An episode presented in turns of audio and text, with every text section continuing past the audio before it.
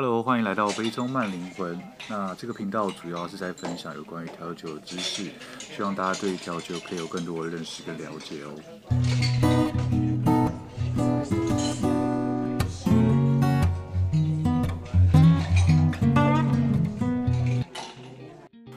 Hello，欢迎来到我的频道，我是 Cam。那今天的话，想来介绍的经典调酒是 Blue Blazer，对。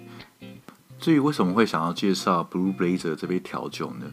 因为我是真的觉得最近是真的蛮冷的。那天气冷的时候，就会想喝一点比较暖和的东西嘛。那如果去酒吧，你想喝热的调酒，你会点什么呢？一般人通常应该比较知道的，像是热红酒 Mulled 或者是 Hot Toddy 这两款，是大家比较熟悉的热的经典的调酒。所以今天就想要介绍另一款，就是做法上比较有趣。然后也是一款非常经典的调酒，就是所谓的 Blue Blazer。那 Blue Blazer 这杯调酒呢，它其实组成跟哈拉里非常类似。那哈拉里简单来说，这杯调酒它大概是最早在十七世纪的时候就研发出来的呃热的调酒，为了要抵御风寒这样子。那它的组成会是可能是烈酒，然后热水、蜂蜜或者是糖、柠檬或者一些香料，不管是肉桂啊或者丁香，都会看到有人在用。那如果是烈酒部分的话，比较常看到的应该会是像威士忌，那当然也有可能会用白兰地啊、莱姆酒、琴酒也都有。那其实经典的 Blue Blazer 它的组成其实跟 Hot Toddy 是差不多的，只是在比例上还有做法上会有一点不太一样。那 Blue Blazer 这杯调酒呢，它的创始人是一个美国的调酒师，叫做 Jerry Thomas。如果你对调酒很有兴趣的话，是一定要知道的一号人物，因为他算是调酒行业的奠基人。那他那时候在大概一八六二年的时候有出版一本调酒的书，那那本书也是被认为是第一本调酒的书籍哦。那 Blue Blazer 这杯调酒大概是他在一八五零年的时候所发明的，大概是在哈塔迪之后大概两百年的时间才研发出来的一杯新的调酒。那像我前面有说过，Blue Blazer 跟 Hot Toddy 其实非常的类似，那他们最大的差别可能就是在比例还有操作上的不同。Hot Toddy 的做法，简单来说，它就是把烈酒啊、热水、蜂蜜啊这些我刚刚讲的材料，直接直调式的方式做出来的一杯热的调酒。呃，Jerry Thomas 那时候他发明这杯调酒的时候，他是用更为具表演性的方式而做出这一款调酒。据说那时候呢是正在淘金热的时期，然后有一名矿工就在寒冷的冬天来到他所在的酒吧，需要他调制一杯就是可以提神醒脑，然后可以暖和身体的调酒。于是他就用这个方式做出了 Blue Blazer。简单来说，他就是把温热过后的调酒倒在两个钢杯之间点火，然后会来回的倒。有点像 rolling，可是中间会夹带着火焰，所以算是非常有表演性质的一种调酒的技法。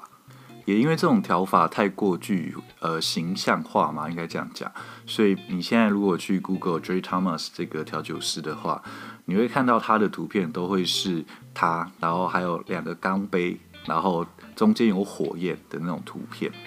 也因为这种调制方式呢，它必须要点火，所以当然就是你要选用的基酒一定是酒精浓度稍微比较高的基酒，它才有办法点得起来。因为你除了基酒之外，你还会加一些没有酒精的东西在里面，自然酒精浓度就会往下降。所以你必须要确保它的呃是可以点火点得起来的，所以势必的酒精浓度会稍微比较高一点。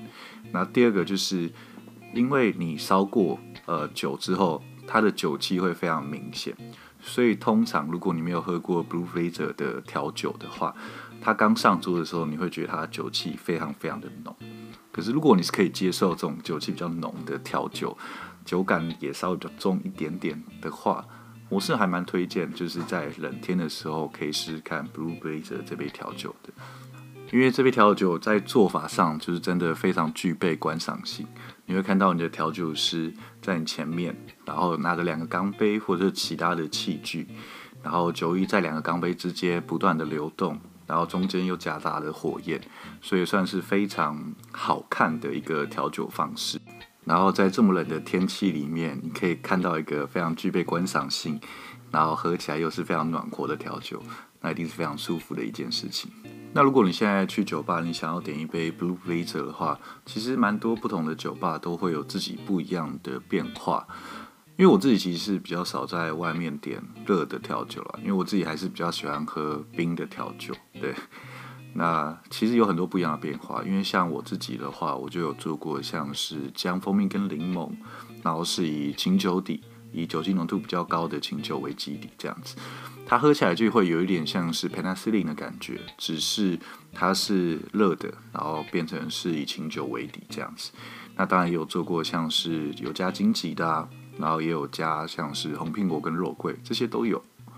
不过呢，这杯调酒它的酒气是真的会比较浓，就像我前面所讲的那样。所以，如果你要点这杯调酒之前呢，你一定要好好想一下，是不是可以接受酒气这么浓郁的一杯调酒。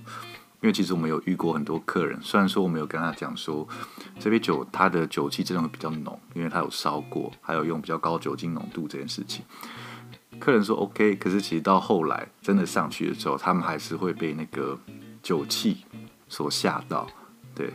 然后我觉得调酒师在做酒的过程啊，就很像是一场小型的秀。所以为什么很多人喜欢坐在吧台？除了可以跟调酒师聊天之外呢，还有另外一个点，就是他们可以看到调酒师是怎么做出他们的酒。那不管是用任何的技巧，不管是 rolling 啊、shake 或者是 blue blazer 这些技巧，对客人来说就会有一种不一样的视觉的享受。所以不然。其实，如果我要把酒加热，一定有很多的其他方式可以达到这个效果。可是，在做 Blue Blazer 的时候，客人除了可以喝到他想要的调酒之外，他同时也可以满足到一种另外一种视觉上的享受。不过，因为这杯调酒它是需要呃温热。它的调酒的，所以它需要花的时间也会相对的比一般调酒来说还长一点。所以点这杯酒的时候，也请稍微等待一下，给调酒师一些耐心，让他们把这杯酒准备好。就跟 Ramos Gin Fizz 一样，其实它都是需要等待的一杯调酒。